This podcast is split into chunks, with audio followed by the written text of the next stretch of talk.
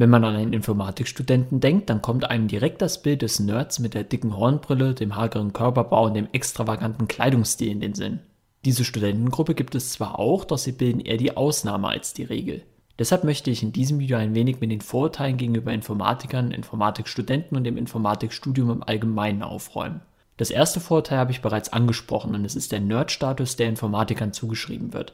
Ich hatte kaum Kommilitonen, die diesem Bild tatsächlich entsprechen. Natürlich gibt es sie, jedoch in freier Wildbahn auf dem Campus findet man sie so gut wie nie. Der überwiegende Teil der Studierendenschaft besteht aus Personen, die in ihren Interessen, ihrem Vorwissen, ihrer Herkunft und ihrer Persönlichkeit kaum unterschiedlicher sein könnten. Und das ist auch gut so. Wenn man sich nämlich nur in seiner eigenen Bubble aufhält, dann besteht tatsächlich die Gefahr, irgendwann zu vernörden. Es lässt sich aber nicht bestreiten, dass man als Informatikstudent nach den ersten beiden Semestern eine sehr spezielle Art zu denken beigebracht bekommt. Die daraus resultierende Herangehensweise an Probleme und der Wunsch, alles Mögliche so detailliert wie möglich formal beschrieben zu bekommen, eint den Nerd ebenso wie den programmierenden Hobbysportler. Man hört oft, dass Informatiker allein im stillen Kämmerlein vor sich hin programmieren. Auch diese Eigenschaft hat eine nur sehr kleine Minderheit der Studenten. Man bekommt bereits am ersten Tag von den Professoren gesagt, dass man hier, Zitat, keine autistischen Einzelkämpfer, sondern Teamplayer sucht. Informatik ist ein Teamsport und genauso wie du in deinem späteren Berufsleben nicht um die Arbeit mit anderen herumkommst, wird auch dein Studium nicht nur aus dir und deinem Computer bestehen. Ich persönlich habe die gemeinsame Arbeit mit anderen an größeren Softwareprojekten sehr genossen, doch auch die sehr oft vorhandenen Phasen, in denen man tatsächlich nur alleine mit seinem Computer beschäftigt ist, haben mir gefallen. Das Informatikstudium ist ein guter Mix aus beiden Arbeitsweisen. Nicht selten werden als Vorzeigeinformatiker Konrad Zuse, John von Neumann oder Linus Torvalds genannt. Diese Personen waren zweifelsohne Genies auf ihrem Gebiet, doch viele leiten daraus fälschlicherweise ab, dass man ein Genie sein muss, um Informatik studieren zu können. Das liegt vor allem auch daran, dass Informatik für viele, ähnlich wie die Mathematik, eine sehr abstrakte Wissenschaft ist. Man muss keinen IQ von 130 haben, um erfolgreich im Informatikstudium sein zu können. Das gilt übrigens auch für alle anderen Wissenschaften. Der berühmte Physiker und Nobelpreisträger Richard Feynman soll auch einen IQ von nur 125 gehabt haben und er war trotzdem sehr erfolgreich in dem, was er getan hat. Und warum? Weil er Spaß an seinem Fach hatte. Und das ist meiner Ansicht nach das Wichtigste.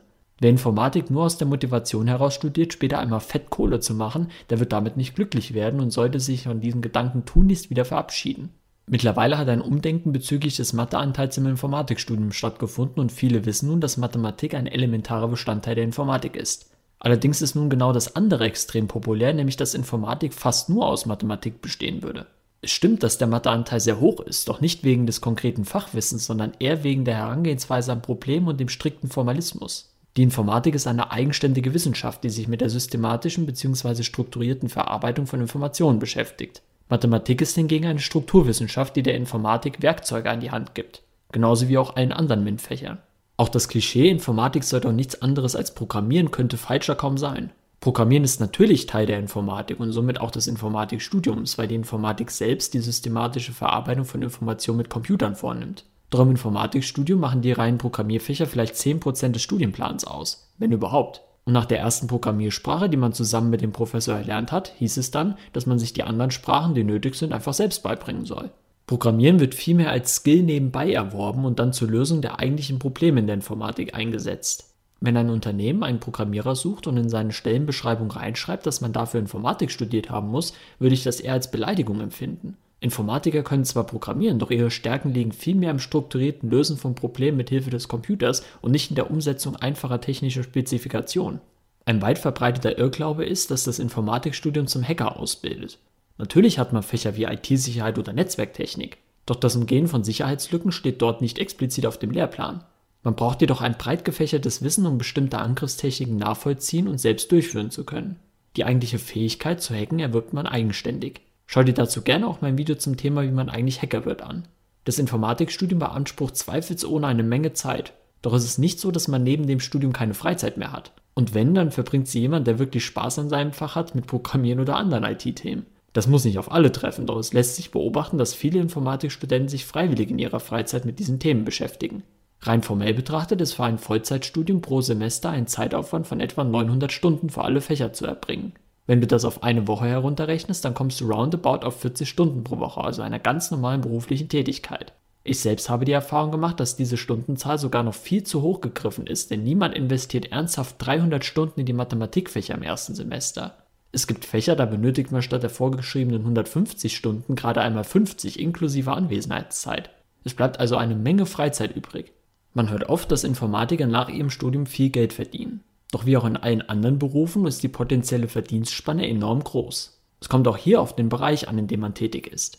Während für Spieleentwickler tendenziell eher weniger bezahlt wird, erreichen Experten im IT-Sicherheitsbereich viel leichter Top-Gehälter.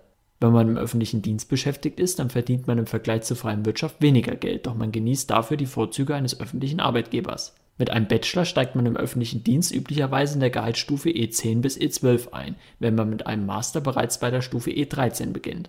Wenn du eine eigene Firma hast oder als Freelancer arbeitest, dann ist nach oben hin keine Grenze gesetzt. Das gilt aber auch für jeden anderen Bereich. Wichtig ist, dass du Spaß an deinem Fach hast und nicht zu sehr auf die Zahlen fixiert bist. Das alleine macht nicht glücklich. Mit einem abgeschlossenen Informatikstudium hast du jedenfalls eine zukunftssichere Qualifikation erworben, die auch in vielen Jahren noch sehr viel wert sein wird.